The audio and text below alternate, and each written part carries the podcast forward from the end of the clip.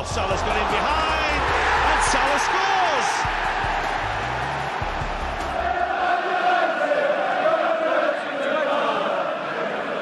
Punches it clear. Trippier again can deliver. And he does. Son's there! And he's won it! Heung-Min Son right at the end has won it for Tottenham. Would you believe it? Look at the celebrations. Look at the scenes.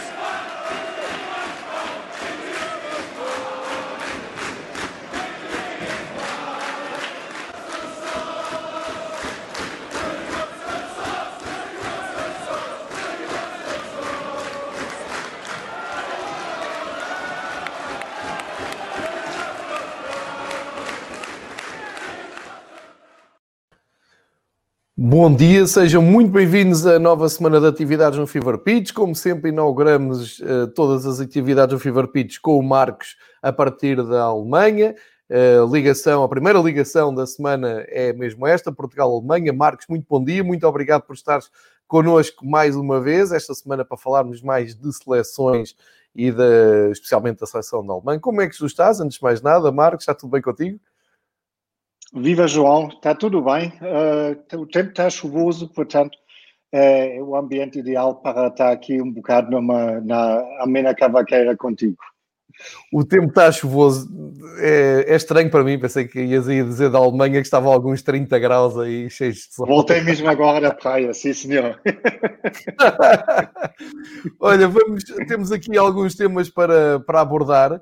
Uh, além da, da, seleção, temos aqui o caso do Offenheim está em quarentena, temos uma reunião de clubes chamada G15. Uh, além de, dos temas que tu mandaste, uh, apanhei também assim por alto no Twitter, porque me mencionaram que o Sampoli ia suceder ao patrocínio do, da Under Armour uma marca nova de equipamentos feitas pelo clube, ou seja, vai passar a ter um equipamento com a marca do, do clube. Temos também falar um pouco sobre isso, falar um pouco também da, do, do, da excelente uh, prestação que, que todos os dirigentes do São Paulo têm quase todos os anos, que são exemplares. Uh, cumprimentar também o pessoal que se junta aqui, nomeadamente a Sónia, o Dúlio, são habituais clientes deste, deste espaço. Um, e dizer-vos que uh, esta semana fica marcada uh, inevitavelmente pelos Jogos das Seleções e começo por aqui para falar com o meu amigo Marcos, que me traçou uma, um perfil, vamos chamar de realista, da, da Alemanha, explicou todos os problemas da Alemanha, problemas e faz, faço questão também de lembrar uh, para a seguir poder brilhar. Uh, nos últimos quatro jogos, a seleção alemã só tinha ganho um na Ucrânia. Tinha empatado com a Suíça, tinha empatado com a Turquia, tinha empatado um, tinha empatado duas vezes com a Suíça. Estava aqui a ver dois jogos com a Suíça. E um, ficava agora para, para esta reta final de 2020 com os últimos compromissos de seleção. Um jogo que não conta para nada, que era um jogo particular, mas que ganha ali algum interesse uh, visto de Portugal, porque tinha o Luca Valschmidt entre os convocados, e uh, depois o jogo com a Ucrânia, que era absolutamente determinante para uh, poder ainda discutir a vaga nas meias finais da Liga das Nações, que já pareceu muito mais distante do que está agora, não só por mérito da vitória da Alemanha na Ucrânia, já lá vamos, mas também uh, pela surpreendente uh, quebra que a Espanha teve na Suíça, com os dois penaltis do Sérgio Ramos falhados e com ehm, a, a, Espanha até a marcar muito aflita no fim um ponto que ainda lhes pode servir Uh, se ganharem a, Alemanha para seguir em frente. Já vamos ter estas contas. Vou começar exatamente e aproveitando esta ligação Portugal-Alemanha, um, pelo Alemanha-República Checa, de sexta-feira, em que o Luca Valschmidt não só foi convocado, como jogou, como deu o gol da vitória. E com isto tudo, já são dois golos que o Luca Valschmidt marca pela seleção principal da Alemanha. É caso nunca visto num clube português ter um titular uh, da, da seleção alemã, ainda por cima a marcar, e que uh, já, eu digo eu, visto aqui, já o mudou de nível dentro da hierarquia da seleção, porque ele já foi a jogo, já foi chamado mesmo no jogo com a Ucrânia. Mas neste jogo com a República Checa, que não teve grande, grande história, eu acompanhei o jogo, uh, fica marcado tal e qual pelo gol do Luca Waldschmidt, que repetiu o gol que já tinha marcado um, ehm, contra a Turquia, só que desta vez marcou aos 13 minutos, a passe do Filipe Max, que é um ótimo jogador, que está agora no PSV, que nós fartámos de elogiar no ano passado e que poderia muito bem ter vindo no mesmo pacote do, do Val Schmidt para o campeonato português, para o Benfica neste caso, uh, mas que acabou por, por ir para o campeonato holandês. O que é que te, o que é que podes nos dizer sobre este Portugal-República Checa e, uh, acima de tudo, sobre o Val Schmidt, que foi titular 90 minutos e nem saiu, e o Joaquim Low até só fez três substituições neste jogo? Sim, para o Luca Waldschmidt, obviamente, é ótimo e bem como para o clube dele, eh, como já dizeste, é sempre bom ter alguém que joga numa seleção uh, e até marca. É bom para, para o Luca Waldschmidt, para a autoconfiança dele, embora que temos que dizer que eu, no momento, está um bocado com o estatuto de artilheiro da equipa B. Porque sempre quando conta realmente, como agora com a Ucrânia ainda não joga, mas temos que ter em conta também que ele tem 23 anos e um, é muito maior do que nada uh, o estatuto que, que, ele tem no momento, e, mas provavelmente um, o europeu para, no próximo ano, uh, caso que se joga, um, acho que provavelmente ainda vai ser um bocado cedo para ele, para pelo menos contar para um 11 mais ou menos de base. Um, curiosamente, falou-se durante o fim de semana basicamente mais sobre os acontecimentos fora do campo do que dentro do campo. Tudo já começou com uma conferência de imprensa que o Oliver Bierhoff, o diretor da seleção, deu um ou dois dias antes do jogo com a República Checa, em que lamentou uma nuvem negra que paira sobre a seleção alemã, um, queixou-se um bocado de falta de apoio, queixou-se da imprensa, que estava sempre. Queixou-se de ti, também vens aqui dizer mal da Alemanha. Sim, sim, sim, sim, eu já antes tinha ligado e tinha dito hoje, hoje vou falar ti. Sim, porque no vosso programa o Gonçalves é o único que entende alguma coisa disso mas eh, pronto, ficou assim Obrigado, a conversa, não é? Mas, uh...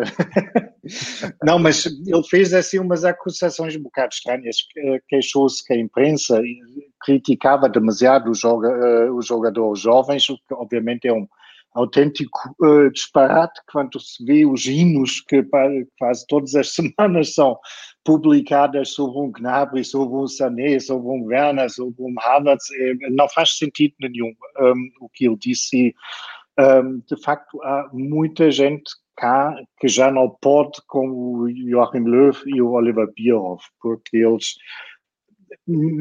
Já falámos sobre isso na semana passada, não vale a pena repetir tudo. Eles até agora não conseguiram encontrar um caminho para fora desse buraco eh, em que a seleção caiu em 2018. Um, insistem em eh, decisões tomadas há um, dois anos atrás, como já não contar com o Thomas Müller, já não contar com o Mats Hummels, uh, que são jogadores que neste momento o Boateng é outro, uh, que são uh, no momento jogadores que faziam muito bem a, seleção alemã, de construir o jogo ofensivo a partir da defesa.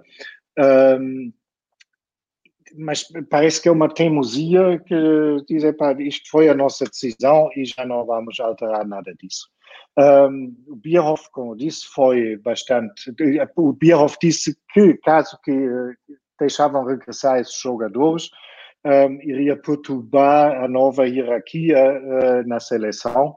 Um, eu acho que foi o Gundogan que depois numa, numa entrevista disse que ele não estava a ver a grande perturbação se o Müller ou o Hummels regressassem uh, à seleção, mas um, o assunto ficou ali.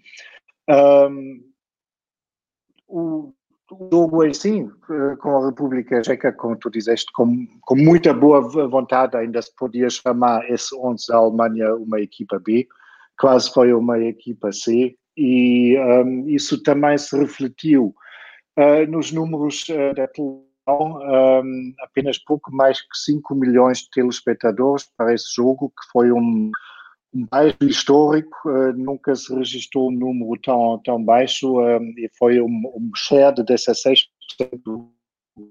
Havia vários programas de entretenimento sem grande qualidade que ficaram em cima da, do jogo da seleção. Isso só mostra que, no fundo, o que também já tínhamos dito, ninguém quer esses, eh, esses jogos. Eh, os adeptos não querem, os jogadores não querem, os treinadores não querem, os únicos que querem são realmente as federações, porque uh, têm dinheiro para receber. E para terminar isso no, na Alemanha-Ucrânia, o 3 a 1 uh, vitória importante para manter viva a esperança de se qualificar para a Final Four. E com esse resultado, com essa vitória, basta a Alemanha uma, um empate uh, amanhã na, Espanha um, para, para se qualificar. Portanto, do lado um, desportivo, a Alemanha começou a perder muito, muito cedo, por um golo do Yamolenko já aos 11 minutos, mas depois conseguiu virar o resultado. Golo de Sané e dois do, do Timo Werner, que confirmou a excelente impressão que já deixou com a camisola do, do Chelsea, também ao serviço um, da seleção.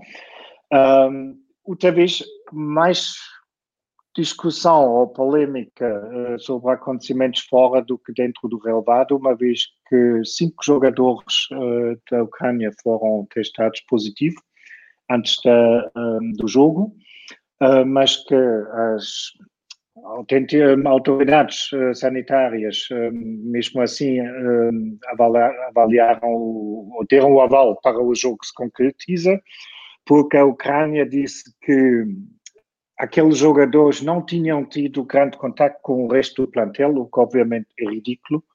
Um, e houve muita polêmica à volta disso e que, que o jogo foi realizado porque estamos numa fase em que as, as autoridades lutam mesmo pela aceitação das medidas contra o vírus. E, obviamente, é essencial que as pessoas aceitem por si, porque tu não podes pôr um polícia, nem queres pôr um polícia atrás de cada pessoa para ver. E quer dizer, aquelas medidas todas só funcionam se cada um resolve por si que isto faz sentido e é melhor para ti, bem como para os teus amigos e para a tua família, uh, que aceitas eh, certas restrições no momento. E, obviamente, com uma decisão dessas, cinco jogadores uh, num plantel positivos e joga-se na boa na mesma. Uh, é muito complicado um, para as pessoas entenderem aquilo e é contra, completamente contraprodutivo uh, sobre tudo que temos no, no momento em cima de mesa de problemas.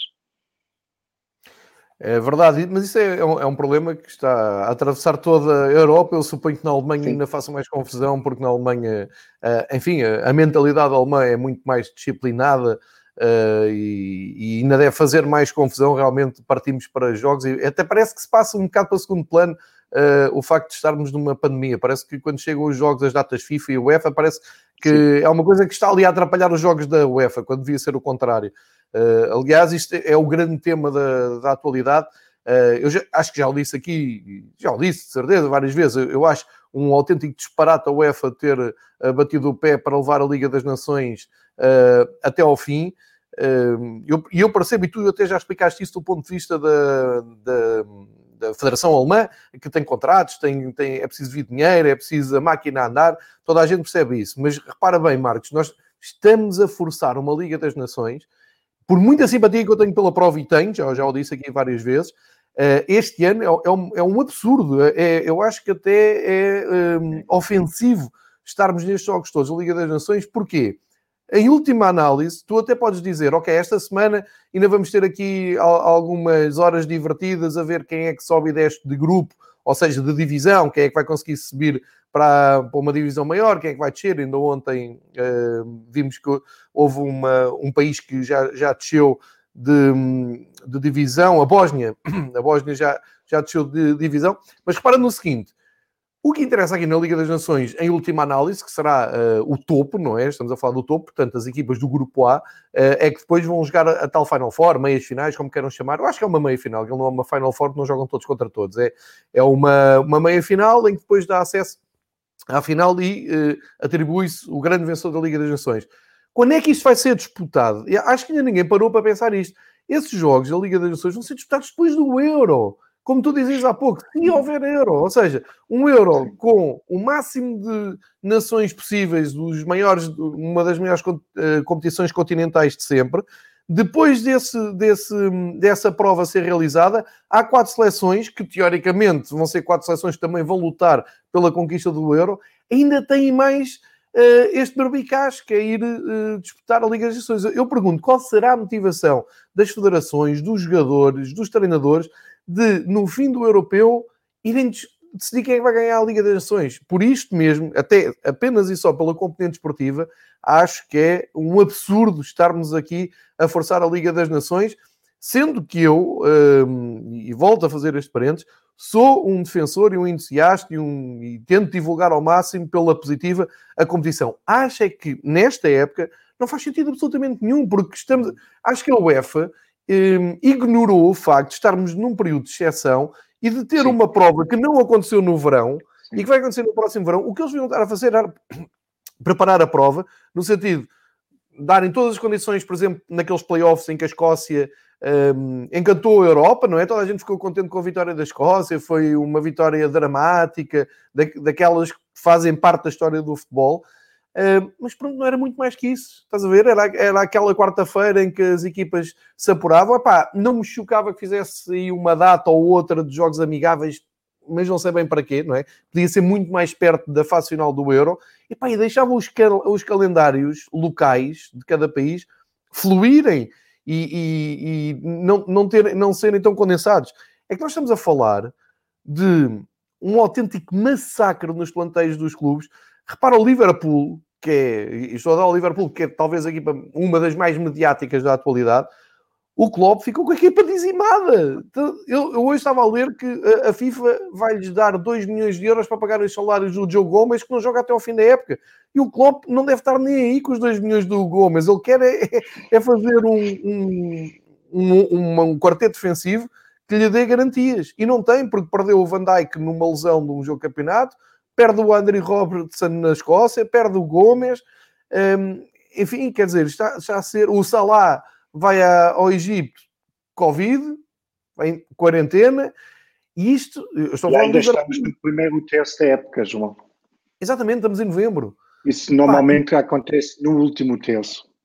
Tal e qual, tal e qual. E pá, é muito, muito preocupante, e ainda por cima Agora, eh, ainda vai haver mais alguns jogos. A maior parte, eu diria 80% dos jogos que vão acontecer não servem para nada, porque já está perfeitamente lineado uh, o alinhamento da. Ou seja, faltam ali uma seleção subir ou descer. Um, e depois, ah, e depois no meio disto tens os tais jogos particulares. Eu lembro-me disso que estavas a dizer. Aquele jogo particular foi uh, o Alemanha-República Checa dos jogos com uh, menos assistência. Aqui jogou-se com Andorra. Epá, para que é que vai buscar com Andorra? Sim, sim se depois com a França é o quê? Para o Ronaldo marcar golos? Ronaldo não marca golos à França. Esta é a minha questão. Pá, porreiro, o Ronaldo é um dos melhores de sempre. Não, não, caramba, não, isso não está em causa. Agora, é mas não precisava o jogo com a Andorra para provar isso, obviamente. É, é que para, para fazer 103 gols, 104, 102, não sei. Mas contra a França marca? Não. Hum. Não me lembro de gols de Ronaldo contra a França epá, estamos a forçar aqui muito, e desculpem este, este desvio, porque ainda queria olhar para a Alemanha-Ucrânia já agora, um, porque eu vi o jogo com, com atenção, e há aqui umas curiosidades que eu, que eu queria ver contigo, se, se não te importas, que é o seguinte. O, o Joachim Löw com a Ucrânia começou a perder, como tu dizes, aos 12 minutos o Yaremchuk faz o gol da Ucrânia, temeu-se o pior. Pensei logo, pronto, o meu amigo Marques, nesta altura, já se está a rir e a dizer: Eu não digo que Alemanha não, não, não estive nada. porque não estava a ver o jogo, João. bom exemplo, não é? Um bom exemplo do sim, sim, sim. da Alemanha a ignorar completamente o jogo. Mas eu pensei logo, ok, pronto, eh, já está tudo, tudo estragado. Eh, mas a Alemanha partiu para uma exibição convincente. Não, não vou chamar uma grande exibição, mas convincente. E é engraçado porque o, o Joachim Löw armou a equipa num 4-3-3, ou pelo menos naquilo que me pareceu mais próximo de um 4-3-3. Ou seja, já não inventou tanto lá atrás, jogou com o Ginter mais uh, descaído à direita e o Max, Filipe Max, grande, na esquerda, Rudiger e o Nicolas Schul na, na, a de centrais. Uh, depois o Robin Koch um pouco mais à frente, ou seja, a, a, fazer, a tirar partido um pouco daqueles três centrais. Eu, eu, aqui até quase que vejo quatro centrais com o Ginter, mas pronto. Armou a equipa assim. Depois Gundogan, Goretzka, o Timo Werner, o Gnabry e o Sané. Ou seja, parece que partia um bocado da seleção. Não queria ali futebol muito rendilhado, não queria ali um, aquele futebol que às vezes vemos no Bayern mais pensado, mais trabalhado, mais à procura de espaços. E isto resultou, porque a partir do, da meia hora, meia hora não, a partir dos 20 minutos, Uh, aparece o gol do Sané, aparece depois o gol do Werner aos 33 e na segunda parte o Werner bisou. Porquê que eu digo que isto foi bem conseguido? Porque o Joachim Löw só mexeu duas vezes na, na, na, equipa. Tirou o Timo Werner, tirou o Sané, portanto os jogadores que marcaram, que marcaram os golos, e mandou lá para dentro o Brandt, Julian Brandt, e cá está, perto do fim, Luca Valschmidt, talvez como um prémio ter marcado os dois golos na, nos jogos, mas isto é, é, relevante, ou seja, ele só mexeu duas vezes e uma das escolhas foi o Luca Valschmidt para o lugar do Sané, aos 85 minutos, um, dando uma grande consistência à Alemanha. Achas que ele terá encontrado, se bem que eu tenho aqui muitas dúvidas na maneira como é armada a seleção a nível defensivo, e a seguir segue, a seguir vem a Espanha, a Espanha da posse de bola, a Espanha da imprevisibilidade dos arranques do Traoré, essas coisas todas. Achas que arranjou aqui um 11, mesmo por não ter eh, mexido muito na seleção, é mais ou menos este 11 que vamos ver em Espanha. E uh, outra pergunta: achas que é possível a Alemanha pensar num empate quando a sua mentalidade é quase sempre de, de vencer, uh, sabendo que o empate dá, dá apuramento? Boa pergunta, João. Um, temos, eu creio que esse 11 deve estar perto daquilo que vamos ver amanhã. Um, se calhar o Tony Kroos vai, vai regressar, que ele estava castigado uh, no jogo com a Ucrânia. O Kimmich, uh, já sabemos, está lesionado, não, não podemos contar com ele, portanto, eu acredito que vai mais ou menos confiar uh, nesse 11. Também não tem grandes alternativas, verdade seja dita. Eu acredito que o facto que ele uh, só fez duas substituições com a Ucrânia mostra a importância que esse jogo teve para a seleção e particularmente para o Joachim Löw, porque um, ehm, ele não pode arriscar não se qualificar para a fase final da Liga das Nações, porque ele está sob uma pressão de tal forma um, que seria muito má uh, para, para, para a posição dele uh, se a Alemanha não conseguir outra vez a qualificação. E, portanto, um, eu não sei como, como, qual será a ideia um, em Sevilla, porque temos que ver que estamos a falar de uma seleção alemã que não tem nada a ver com aquele peito inchado uh, de, de outras épocas. Acho que vamos, estamos a falar de uma seleção que não está com demasiada autoconfiança. Isso podia muito bem uh, fazer com que um, a Alemanha joga mesmo para um empate, o que para mim seria uma péssima estratégia, porque essa Espanha obviamente vale mais do que os oito pontos que conquistou até agora. E se calhar é um bocado como, como quando falamos do Real Madrid, que também tem uma caixinha de surpresas essa época, mas um, que num bom dia é capaz de, de ganhar 5 a 0, não é? E isso temos que ter em, em, em, em, conta quando falamos da seleção espanhola, um pouco também, verdade seja dita, eh, sobre a seleção alemã, aplica-se o mesmo, uh, só que a Alemanha mostrou muito menos serviço nos últimos anos do que, do que a Espanha, por isso eu acredito numa Espanha bem disposto, cheio de moral, que vai tentar ganhar o jogo. Pois, a mim também, também me parece isso, mesmo porque foi muito estranho aquela, aquele empate da Espanha. Normalmente o Sérgio Ramos, ainda por cima em dia de festa, tornou-se o jogador uh, com mais internalizações na, das, das seleções europeias uh, pela Espanha. O Sérgio Ramos, uma lenda, uh, vai e falha dois penaltis, pelo menos se um deles tivesse entrado, eu acredito que a Espanha a chegar. Mas a verdade é que nós estávamos aqui a falar de um mau momento da Alemanha, mas tu vais ver os últimos cinco jogos da Espanha a Espanha empatou com Portugal 0-0, ganhou a Suíça 1-0 e depois perdeu na Ucrânia, empatou com a Holanda e voltou a empatar com, um, com a Suíça. Ou seja, uma vitória nos últimos cinco jogos. Portanto, também é uma Espanha algo imprevisível. Também não é aquela Espanha de quando vais defrontar, pensas, ok, temos que levar uma bola só para nós porque a bola da Espanha a gente não vai ter. Não é bem essa Espanha. Por outro lado, um, este Espanha-Alemanha, o facto de ser em Espanha, não tem. Um, não vai ter aquele uh, calor do público, o jogo vai ser no Olímpico de Sevilha, mas já sabe, uh, à porta fechada, portanto também não vai ter uh, aquele condimento extra. É um grande João, clássico. É aquele estádio, não é? Onde agora querem disputar a final da Taça de Espanha, não é? O Olímpico aquele de Sevilha? Olímpico. Sim. Eu acho que é o estádio que agora foi escolhido para, para se realizar para jogar a final, a final da Taça da Espanha durante os próximos cinco anos okay. ou qualquer coisa, uma vez que não pertence a um clube e há Sim. sempre aquelas polémicas eh, onde joga o Barcelona, Exatamente. que o Real joga em Camp Nou, vice-versa. Eu acho que é aquele palco que, que escolheram. É, é isso. Por acaso não, não, não sabia, não me lembrava dessa informação, mas isso Pergunta é, já ao é, João Carlos amanhã, por favor. Pergunto sim, pergunto, amanhã falamos sobre isso, porque a Espanha isso até faz parte do encanto da taça, não é? Quando chega ali aos quartos de final, eles dizem, ok, a final vai ser.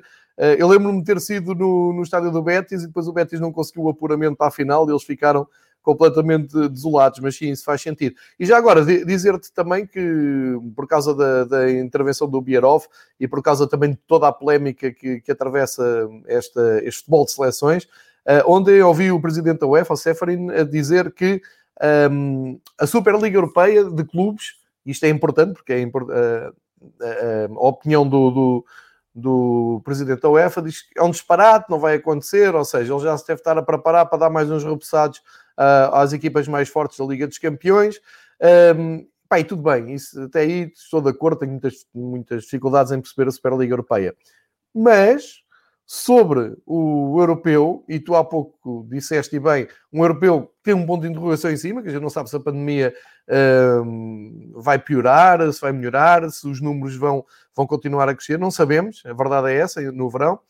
Uh, ele aí foi muito claro e disse: não, não, o europeu vai se realizar e uh, em 12 cidades diferentes. Aquele figurino pensado, epá, que eu acho, e não sei se já disse isto aqui, mas vou dizer agora publicamente, acho um absurdo, acho, epá, não consigo perceber estas uh, modernices do, do, do futebol uh, tradicional europeu. Uh, pá, tem que ser um país, tem que ser uma final, tem que ser no estádio mais emblemático desse país, ponto final. Não, não quer saber se repetem muitas vezes o país ou não, mas agora andar, fazer um europeu em, em 12 estádios, não me entra na cabeça. E ele foi confrontado com isso, quer dizer, nem temos pandemia, o que é que eu pensei? Vão, vão cancelar esta ideia peregrina e vão. Não, não, é para avançar. Em 12... é... Tenho muito, muitas reservas em relação ao que é que a UEFA está a fazer com o futebol e os seus dirigentes, porque se por um lado temos de estar agradecidos de eles andarem com a máquina para a frente, por outro, acho que estão a andar com a máquina de uma maneira muito gananciosa. Tem, acho que deviam ser mais adaptados à realidade. Isto fica depois para, para outras, outras conversas, porque, uh, enfim, os sinais são, são preocupantes. É como é, temos a Liga das Nações a andar. Amanhã uh, há uma só, parte positiva que é dois pontos em relação a isso, porque acho diz, diz. que é, é, mesmo importante, porque o bom senso mandava, ou iria mandar nesse momento, que os responsáveis, antes da época, que começou tardíssima, por motivos que todos sabemos, tinham sentado à mesa e tinham visto, olha, tudo o que não é essencial no futebol não se joga uhum. essa época e se custa uns milhões, custa uns milhões, caramba. O futebol não é a casa dos pobres, não é? O que vão dizer uma federação do handball ou de, de hockey em patins, ou de, uh, quer dizer, é, estão a fingir que não se passa nada, estão a pretender que está na boa, os jogadores uh, jogam duas vezes por semana há não sei quanto tempo, as lições todas são uma consequência absolutamente lógica disso. Uh, quem jogou agora pelas seleções deve ter ficado com inveja dos colegas da equipa que podiam ficar em casa e treinar com, com toda a calma. Uh, é, é, é, tanto jogo no momento e um, é uma frustração pela parte dos jogadores. Eu estou convencido também o facto de uma Espanha ou mesmo uma Alemanha não joga num nível estável no momento é que a motivação dos jogadores de vestirem a camisola do seu país no momento deve estar também num baixo histórico. Não porque não sentem a honra ou nada disso, mas porque simplesmente estão fartos de jogar. E isso é um problema para as seleções no momento e tivemos um o Tony Kroos, ele uh, faz um, um, podcast de duas em duas semanas, que é sempre uma conversa com o irmão dele, que joga, no entanto, em Braunschweig. Uh, e o Tony Kroos mostrou-se também muito crítico em relação à FIFA e à UEFA. Ele disse que, ao fim e ao cabo, os jogadores, de qualquer das maneiras, eram as marionetas dos responsáveis e que tinha clara impressão que a UEFA tentava de chupar a última moedinha ainda que está em qualquer lado, em que se pode ainda ganhar mais dinheiro, e mas com isso se esquecem que também estão a chupar o último, a última reserva física que os jogadores ainda têm. Um, e quando um, jogador desse estatuto diz, faz uma afirmação dessa, já, já diz algo, não é? Porque o, Tony Kroos não é conhecido como alguém que fala com, para qualquer microfone sempre com declarações bombásticas. Uh, e, foi muito discutido durante a semana, porque o Tony Kroos falou, o Kevin De Bruyne também tinha falado, uh, e depois levantou-se aqui uma, uma onda de, de, quem segue estas coisas do futebol mais atentamente. Sim, não deveriam vir os jogadores sei lá, o top 20, top 50 de jogadores mais mediáticos, o Mbappé, o Neymar, o Cristiano, o Messi, todos esses jogadores que enchem as primeiras páginas um pouco por todo o mundo, não deveriam eles próprios vir falar nos seus passos, se não quisessem falar ao serviço da seleção, suponho que eh, eh, não seja confortável estares ao serviço da tua seleção e vir levantar estas questões eh, pela UEFA, mas tens redes sociais, tens o podcast, como, tu, como tu estavas a falar e como já tinhas explicado. Uh, ou seja, eu resumo isto tudo também a comodismo e falta de coragem de uma geração de, de jogadores que eu, que eu digo, tem responsabilidade social, sim. Uh, a maior parte dos jogadores associam-se às grandes causas, são uh, sensíveis ao, ao, que se passa no mundo. Eu diria que sim, já é uma, uma geração mais mais perspicaz e mais uh, virada para essas questões. Mas nesta questão focal, e estamos a falar de, de, defender até a atividade deles, há muito. Não sinto aquela coragem de virem para a frente e dizer: epá, isto não pode ser. Acabem com estes jogos particulares, esta Liga das Nações não faz sentido. Dentro dos próprios campeonatos, dizer uh, uma taça da Liga, por exemplo, este ano, estou a lembrar do caso de Portugal, é completamente a mais. Uh, deveriam, enquanto não forem os jogadores, isto é a minha opinião, enquanto não forem os jogadores a dizer, vai ser muito difícil. E se não o disserem, também depois não se podem vir queixar de lesões, de, de, estarem cansados, não estarem a render, porque é o que vai acontecer. Tu vais começar a ter jogos enfadonhos, vais começar a ter exibições um, ehm, cinzentas, uh, vais ter um ou outro jogo que dá nas vistas, ou uma ou outra exibição pela qualidade individual mas não vais ter um jogador a jogar um nível que, que pode jogar e isso vai ser culpa deles. Eu acho que nesta altura os jogadores também não estão isentos de culpa uh, porque estão um bocado amarrados e, e no fundo são, os jogadores também são um pouco egoístas, não é? O Cristiano não vem dizer nada porque dá-lhe muito jeito jogar contra Andorra e tentar fazer ali mais um ou dois golos para chegar ao, teu, ao seu recorde. Isso, eu não estou a dizer isto em tom de crítica, Marcos. Estou, estou, é um facto.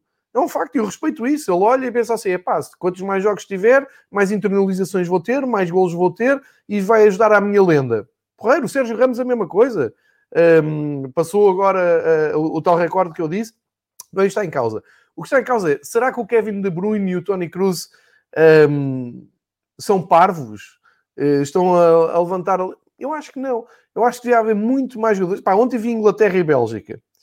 Ótimo jogo para seguir, um jogo entretido, mas sabes o que é que faltou ali? Capacidade de explosão, capacidade de, de, de teres velocidade uh, mais alta ao jogo todo, porque o resto estava lá tudo.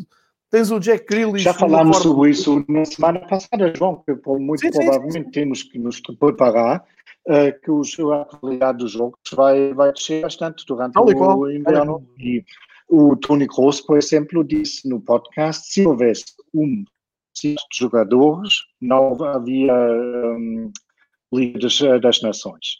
Por outro lado, eu acho que tu uh, tocaste num ponto muito importante. Obviamente, esses jogadores não são tão indefesos como às vezes se querem fazer amar, porque se uns 25 jogadores do tipo Tony Kroos, De Bruyne, etc., se unissem e se manifestavam claramente contra a ABC e, ao mesmo tempo, declaravam que com isso vão, estão dispostos a prescindir metade dos vencimentos para no, durante o próximo ano. Isso tinha muito peso.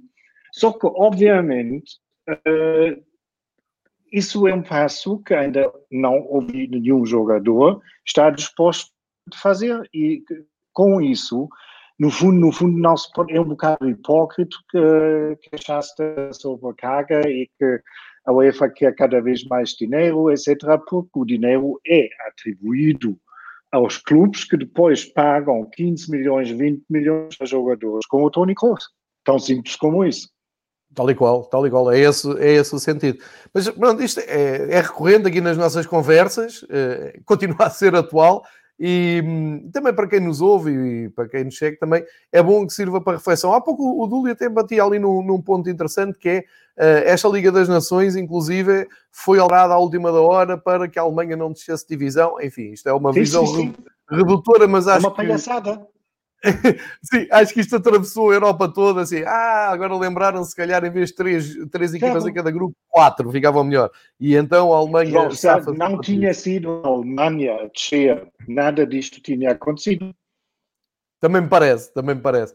E portanto, logo à partida, esta Liga das Nações, enfim, fica uh, um bocado beliscada. Uh, mas a, a mim, e eu, eu, volto a dizer, acho um, a ideia da Liga das Nações boas, no sentido em que ia limpar do calendário os jogos particulares, coisa que não está a acontecer, o que eu acho chocante, e depois, uh, porque trazia uma competição mais democrática, mais igual, nomeadamente para os países do, que estão ali do top 30, 40 da UEFA para baixo e que passam a vida a serem massacrados pelos cabeças de série em todas as fases de qualificação para Euros e Mundiais. E isso provou-se que é verdade. Tu vais ver os jogos da, do grupo D ou do grupo C e uh, há ali competitividade, há ali uma alegria enorme de, de países pequenos no, no, futebol, mas que passam a ter competitividade, estão a jogar contra países do seu estatuto, da sua qualidade futebolística. E é nesse sentido que eu defendo uh, a prova. Agora, estás a pensar menos nessa base e mais cá para cima. A ideia de base foi claramente dizer, em vez de Portugal ou a Alemanha fazem amigáveis com Andorra, traz-lhes mais proveito que jogam com o outro. E bem como para um Azerbaijão ou para um Malta que naquelas, uh, naquelas datas às vezes até tem dificuldade em encontrar um adversário, estão eles no grupo deles e podem medir forças com equipas uh, ou com seleções ao nível deles. Tudo bem, nada a dizer. Só que, como tu já disseste, os amigáveis não terminaram por causa disso. E, segundo, estamos em plena pandemia em que, e estamos a falar de uma competição que é claramente a terceira, ou a, a menos importante, digamos assim. Sim, não, acho que se está a perder muito um, o, o, o, bom, o, as, as, boas ideias que, que, que, se levaram a isto. Bom, chega de seleções, não esqueçam, amanhã, deixem-me só recordar aqui a hora, uh, amanhã, 7h45 de Lisboa, Espanha-Alemanha, apesar de tudo, é clássico de futebol uh, mundial, já foi final de, pelo menos de um europeu, estou-me aqui a lembrar, mas é um, sempre um grande jogo, e vamos Espero que o meu amigo Marcos amanhã se digne a ligar a televisão e veja este Espanha-Alemanha para ainda voltarmos a falar disto. E que não Vou pensar nisso por tua causa, João. Muito obrigado, fico mesmo muito sensibilizado. Vamos falar então do Tens mais Offenheim. influência sobre mim do que o Oliver Bierhoff, isso está provado. Não esperava outra coisa. Não marquei um gol decisivo em Wembley em 96, mas não esperava aqui outra coisa. Uh, Vou-te passar agora a bola para nos explicar o que é que se passa com o Offenheim. Uh, e é um sinal dos tempos, não é? O Offenheim está dizimado. O Hoffenheim está dizimado, está no momento, ou pelo menos no final da semana passada, estava com oito uh, infectados dentro do plantel, entre jogadores e um, parte do staff técnico. Um, o o um, Dabur uh, foi testado positivo um, na segunda-feira da semana passada, enquanto ele estava ao serviço da seleção de Israel, que esteve na Noruega. Uh, o Hoffenheim foi buscá-lo em Oslo com um transporte especial e não sei, provavelmente um, um avião particular em que não embarcava mais ninguém. Isso tudo para garantir que ele pode recuperar e, isolamento e que, mas claramente a, a intenção básica é de garantir que o calendário pode ser cumprido, porque para já a equipa treina outra vez uh, em casa, como todas as equipas fizeram uh, durante o, lockdown uh, inicial, em que nem campeonato havia, nem treinos estavam permitidos. Então, outra vez já existe mesmo uma aplicação para os jogadores, no entanto, para saberem o que podem fazer, o que não devem fazer. Um, até agora, o jogo do próximo fim de semana, a recepção do Stuttgart, ainda não está em risco, uma vez que o Hoffenheim ainda tem 15 jogadores saudáveis, isso é o mínimo uh, exigido, enquanto há 15 que ainda podem jogar a bola, um, eh, vai-se jogar. Um, mas isso, obviamente, vai tudo na direção que o futebol perde, no momento, muita da boa vontade que existia, digamos, na, no público, na, na sociedade, na política, etc., são aquelas ações, primeiro, ou decisões inexplicáveis, já falámos agora, não, não se precisa voltar a falar sobre isso, e mesmo aqueles meios que são um, utilizados, que vai um, um avião particular para buscar um jogador e tudo isto é muito complicado explicar a pessoas que no momento não sabem se no início do próximo ano ainda vão ter trabalho no, no restaurante ou na, na, loja onde, onde estão a ser empregados, não é? Um, com isso, não vale a pena agora voltar a bater no futebol, mas um, há muita coisa que podia ser feito de uma outra forma no, no momento e talvez também um bocado mais empático. Sem dúvida, e, e, e, estavas a dizer algo que, que, é uma coisa que eu penso todos os dias. Realmente estamos aqui numa situação em que tu ligas o, os jornais das televisões, os telejornais, e eh, enfim, é, é, um quadro de miséria, manifestações, as pessoas a lutarem pelos seus direitos, pelos seus, pela sua sobrevivência, uh, não só profissional, uh, às vezes familiar e tudo, e de repente tens notícia de jogador A ah, vai de um lado ao outro do continente no avião do Messi, volta no charter, não sei o quê, é, é uma disparidade. Eu acho que estamos aqui num. Estamos a expor realmente uma loucura de diferenças sociais como nunca antes visto, mas enfim, eh, não vale a pena, não é aqui. João, último, último ponto. Vê só, a Andaluzia é das regiões com mais casos de, de corona em toda a Europa. E, e vai chegar lá. lá onde se, onde se joga amanhã. E depois estamos a explicar a, a putos com 15, 16 anos que é melhor ficarem em casa e não se encontrarem com os amigos, porque isto é muito perigoso. Tal e qual. Uh, é, é, acaba a ter, parece que é, que é irónico, parece que até fazem questão de. de que ninguém leva a sério as, as, as, uh, os conselhos, que são, claro, estão, claro. Por, por, algum motivo, são dados, não é? Claro. E, e, não, só, eh, eh, não, não só de futebol europeu viveu esta, ou está a viver esta paragem. Atenção, eu tenho visto imagens absolutamente inacreditáveis, por exemplo, no apuramento do, do, do CAN, da, da, da, prova africana eh, que vai acontecer no, no próximo ano, fase de qualificação, que ele tem sido imagens, eu vou dizer, imagens que, que são espantosas, de, da falta de, de, sensibilidade social, né? com aglomerações das bancadas, enfim, está a ser pelo mundo todo, também não vale a pena estarmos a, também a lamentar uh, muito mais do que isso, estamos aqui mais para olhar para o futebol alemão, futebol alemão, e tu vais-me explicar tudo sobre uh, a reunião dos clubes, uh, numa espécie de G15, ou seja, estamos a falar de clubes alemães da primeira divisão alemã, que se reúnem com base no quê? Um, em base de dinheiro. Um, claro. São, são, são 14 clubes da primeira divisão e se calhar chegas lá qual é o clube uh, que também foi convidado que não é da primeira divisão? Ah, claro, claro, os melhores clubes da Alemanha, claro.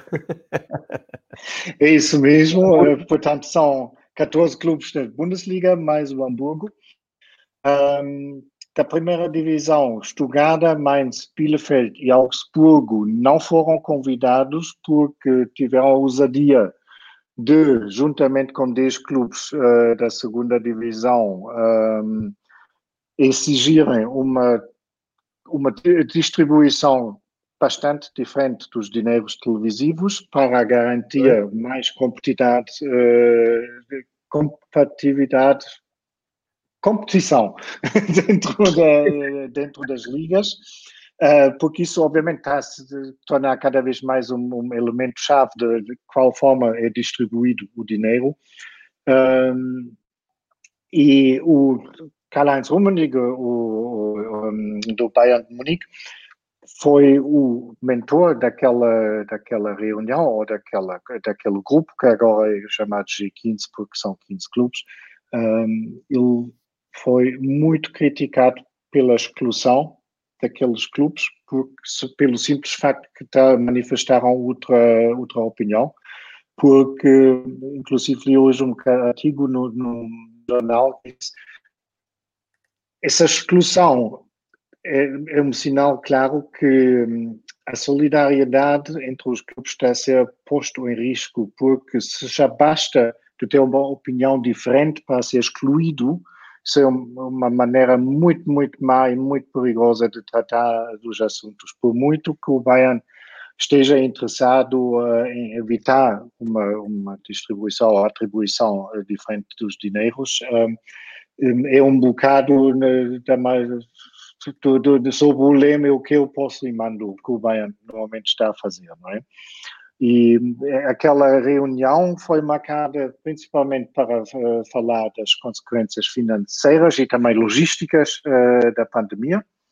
Continua a haver clubes que estão um, um bocado.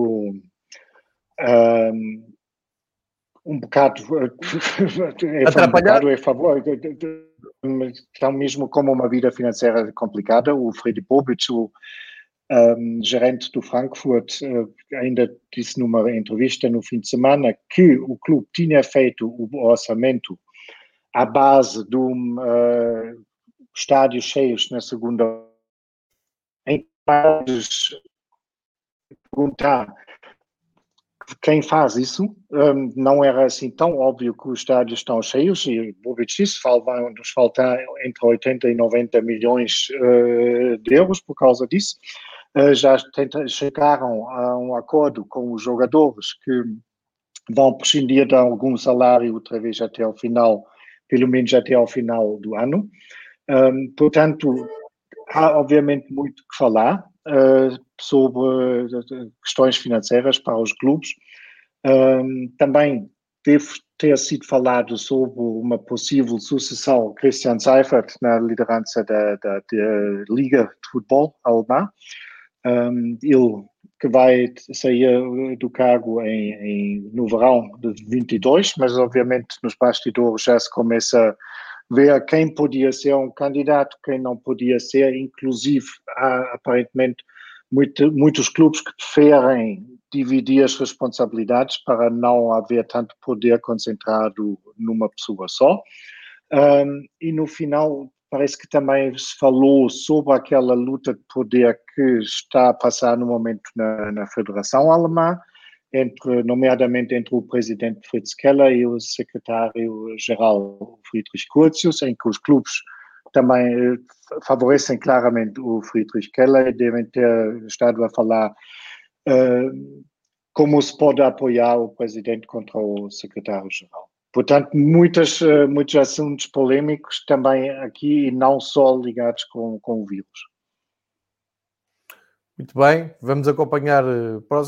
É, acho que acontece em quase todos os campeonatos. Desconheci essa reunião na, na Alemanha mas acaba sempre por eh, bater sempre no mesmo. É dinheiro, estamos a falar de direitos de televisão, aos dias de hoje é o, o bem mais valioso que, que, os clubes têm, não só os clubes, as federações, também a UEFA e a FIFA, portanto há que encarar estas coisas com naturalidade, que o Ricardo Oliveira há pouco viu-te atrapalhado para dizer uma, uma palavra em português e diz Marcos, a tua língua é que é difícil, ok, porque realmente senti que ia sair aí, ah, este português é muito difícil, portanto fez bem o Ricardo Oliveira Ter Às vezes pontos... é. Muito bem, aqui o Ricardo a meter os pontos nos is. Olha, para, para a reta final do, do episódio, eh, desafio a falar aqui um pouco do projeto que o Sampoli tem. Mais uma vez, o Sampoli a ser uh, inovador.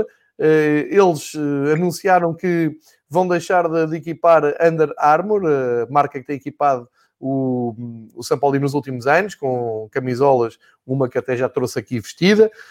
Um, o presidente do, do clube, o Gottlieb, acabou por dizer que um, tiveram a pensar numa maneira de se juntarem mais, de se aproximarem mais do, dos adeptos e de hum, encararem esta crise juntos.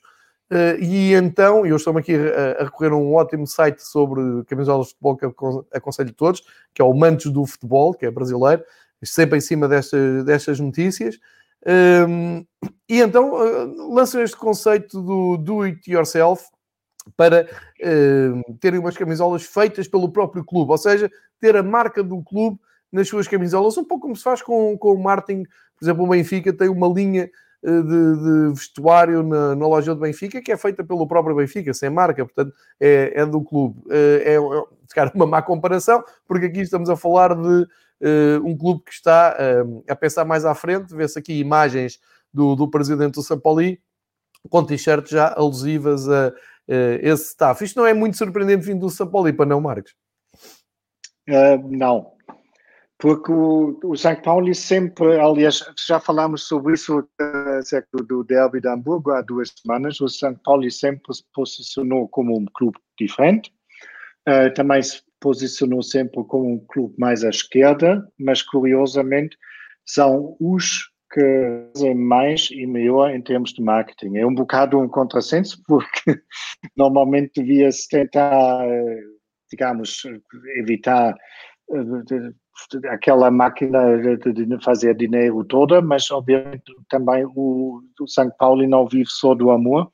E eh, obviamente eles fazem muita coisa excelente e em termos de posicionamento, mesmo em termos da qualidade do merchandising, aquela inclusão uh, da bandeira de piratas, uh, que era um exclusivo de adeptos, que o próprio clube foi buscar através dos adeptos, e eu acho aquela ideia de fabricar uma camisola própria é tão brilhante como simples que agora se pode uh, perguntar por que não ah, já há muito tempo algum clube se lembrou disso, porque obviamente isto para mim um, deve ser interessante para todos que não recebem sei lá grandes quantias de, das grandes marcas milhões por ano da Adidas ou da Nike, o que é 98% provavelmente de todos os clubes, não é?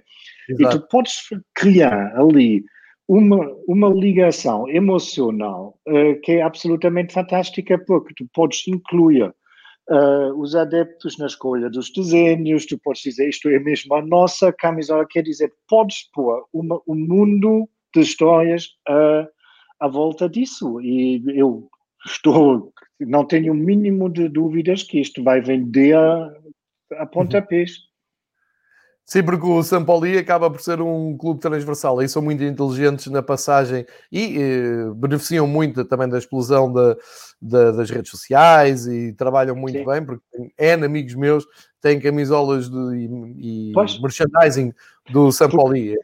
Repara o que de, de, aqueles clubes, porque o um, São Paulo já tinha tem mesmo milhões de adeptos espalhados pelo mundo, mas obviamente para um clube como o São Paulo, ou mesmo o Borussia Mönchengladbach, que até joga na, na Liga dos Campeões, mas eu duvido que para esses clubes seja importante que as camisolas estejam representadas numa loja de artigos desportivos no aeroporto de Dubai. Isto é interessante para o PSG, para o Bayern, para o Barcelona e para uma mão cheia de outros clubes, porque ninguém vai comprar uma uh, camisola desses clubes lá. E eu acho que é grande vantagem quando apostas numa daquelas marcas mesmo poderosas que eles têm uma rede de distribuição que te leva exatamente a esses pontos todos. Só que isso para, para a grande maioria uh, dos clubes é completamente insignificante. Quando tu dizes ninguém vai comprar uma camisola desses clubes no aeroporto, atenção com isso, que eu conheço meia dúzia de malucos que eram muito bem capazes de passar e comprar, basta ela estar em promoção. Uh, e aqui um grande abraço para a malta de, do grupo das camisolas, que está sempre uh, em cima. Aliás, devo-te dizer que, que, esse grupo de entusiastas de camisolas de futebol acho que são completamente apaixonados pela Bundesliga, naqueles porque a Bundesliga tem, tem uns clubes muito atentos a, aos detalhes, à história, e hum. todas aquelas camisolas, uh, estou-me a lembrar da camisola do Dortmund, preta carvão, uh, em que era mesmo toda preta, uh, do Mönchengladbach de aniversário, do Eintracht de aniversário, uh, próprio do Bundes, da, da Bayern toda branca, enfim, um, o marketing de, de, dos clubes na Bundesliga, e agora junta-se esta um, audácia do Sampoli, eh, é um caso de estudo e devia ser seguido pelo resto da Europa, embora haja muitos casos espalhados pela Europa, mas na Bundesliga tens ali concentradas muitas equipas com ótimas. Uh, Estou-me a lembrar também dos equipamentos de carnaval do Colónia, do Mainz. Uh, para... Já saiu um modelo esse, essa semana. Saiu, exatamente vimos no outro dia. Não, mas João, uh... não, não, não me entendes mal, eu não disse que não existe. Não, não, não, eu sei, eu sei, eu sei, malta eu sei, que, que não quer essas claro, camisolas, claro. só que claro. em 2020 não precisas ir a uma loja no aeroporto para comprar uma camisola, podes ir claro, claro. no próprio clube e dentro de uma semana provavelmente tens tudo eh, em casa, não é? E existem lojas especializadas que também comercializam as camisolas através uh, da internet. Por isso, um, só queria dizer com isso que aquelas grandes marcas estão o, o, peso forte que tinham, aquela rede incrível de distribu distribuição, é cada vez menos importante para a maioria dos Tal igual. Tal igual. Explicaste muito bem. Eu é que saí ali um bocado da linha só para, para puxar pela, pelos entusiastas de camisolas no, no grupo em que eu estou e que faço parte e que também já tenho uma, uma coleçãozinha de, de camisolas que, que gosto muito. Tenho até duas do São Paulo nessa, nessa coleção, mas era só também para abrir aqui um, um pouco o leque e dar esse, esse contraste. Uh, e, e, nem é esse contraste, é contextualizar esta opção do Paulo dentro de um critério, dentro de umas eh, possibilidades que os clubes alemães sempre encontram para reinventarem o seu próprio merchandising, que eu acho super interessante e faz da, da Bundesliga uma das grandes provas uh, a nível mundial. Eu é que estava aqui a passar a, a prestar a exceção, tu explicaste de maneira magistral como é costume. Olha, estamos a chegar aqui ao fim de uma, de uma hora de, de, de serviço de alemão. Uh, penso que está tudo. Para a semana já temos Bundesliga, não é? Para a semana já podemos falar de campeonato alemão, uh, enquanto aqui ainda se joga a taça. Portanto, vamos voltar às emoções da Bundesliga. Vou-te obrigar a falar do Espanha-Alemanha. Uh, quer dizer, vou-te obrigar se a coisa correu bem para a Alemanha, senão vou passar por cima disso. Senão passamos logo para, para os jogos da Bundesliga. Exatamente, para os jogos da Bundesliga e das provas europeias que também vão regressar. Olha, meu querido amigo, um grande abraço. Muito obrigado por mais um show de bola de futebol alemão. Mesmo sem Bundesliga, estamos aqui uma horinha a falar e a dissertar e a refletir. Fácil, e isto mostra a qualidade que vem desse lado e mostra também o interesse que há por futebol e pela malta que nos foi seguindo também, deixando comentários. Marcos, fica bem, fica a salvo, precisamos de ti e marcamos enquanto aqui uma semana, pode ser? Com todo o gosto. Obrigadíssimo, João, e um grande abraço para todos. Grande abraço para a Alemanha, grande abraço a todos os que nos seguiram. Voltamos amanhã com o futebol de Espanha uh, e vamos ver exatamente o, o lado oposto a este Espanha-Alemanha com o João Queiroz. Muito obrigado a todos, uh, até breve.